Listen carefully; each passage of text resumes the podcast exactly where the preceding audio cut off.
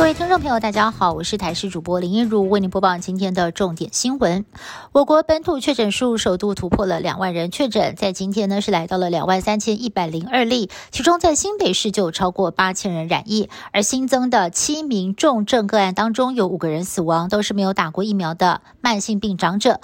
指挥官陈中分析了，目前确诊数是属于缓步上升，估计高峰不会提前报道。但是基隆市长林佑昌提出了示警。预计五月六号，我国的单日确诊数会来到六到七万人。陈忠直言哦，跟他预估的差不多。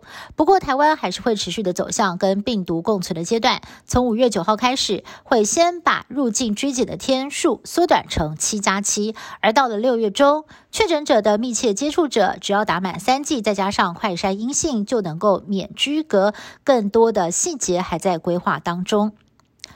而双北喊了好久的快筛视同确诊都被中央打回票。不过，医师江冠宇表示，以目前筛检病毒的阳性率而言，两次快筛阳性的预测率是高达百分之九十五以上，因此快筛阳性等同确诊。的确是一个可行的做法，但今天指挥官陈中仍说不会采用，除非管制下降，染疫的人数又大幅增加，符合这两个条件，才会用相对比较不准确的裁剪工具来判定。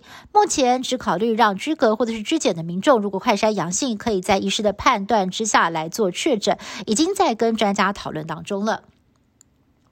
本土疫情严峻，民众涌入急诊做 PCR 裁剪，指挥官陈中宣布，必须要快筛阳性才能够做 PCR。鼓励诊所投入 PCR 的行列，不过有基层的诊所医师认为执行上是有难度的，因为诊所的空间不大，要有实体屏障是很困难。其次是诊所也得自备 N95 口罩，还有防护衣，还要考虑通风换气。而且每裁剪一位民众，中央只有补助五百元的奖励金，诱因不大。医生建议了，政府应该以两次快筛阳性就当做确诊的指标来取代 PCR 裁剪。指挥官陈忠就说啦，目前耳鼻喉科有有招募三百多家的诊所加入，也会放宽裁剪空间条件，不一定要装气扇等换气设备。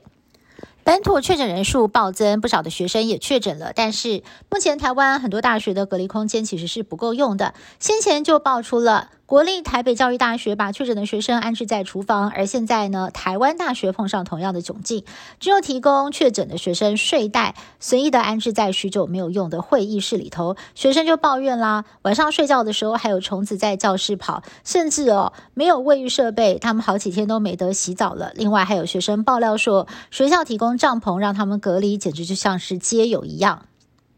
国际造纸原料厂知名美式卖场宣布，旗下的自有品牌卫生纸即日起每串售价从三百三十五元调高到三百六十五元，等于每串贵了三十元，涨幅百分之九。卖场回应，由于原物料还有运费成本增加，才会反映在售价上。外界关注国内的卫生纸业者会不会也跟进调涨呢？正隆职场表示有微调售价，但是不会有剧烈的涨幅。永丰实则表示会密切的观察原物料的趋势，谨慎的因应成本变化。日本关东地区在二号气候异常，白天艳阳高照，温暖如夏。到了下午呢，却突然乌云密布，下起了暴雨。大雨过后，天空又同时出现了彩虹跟闪电的奇景。到了傍晚的时候，神奈川县横滨市甚至下起了冰雹。天气一日多变，也让人无所适从。以上新闻是由台视新闻部制作，感谢您的收听。更多新闻内容，请您持续锁定台视各界新闻以及台视新闻 YouTube 频道。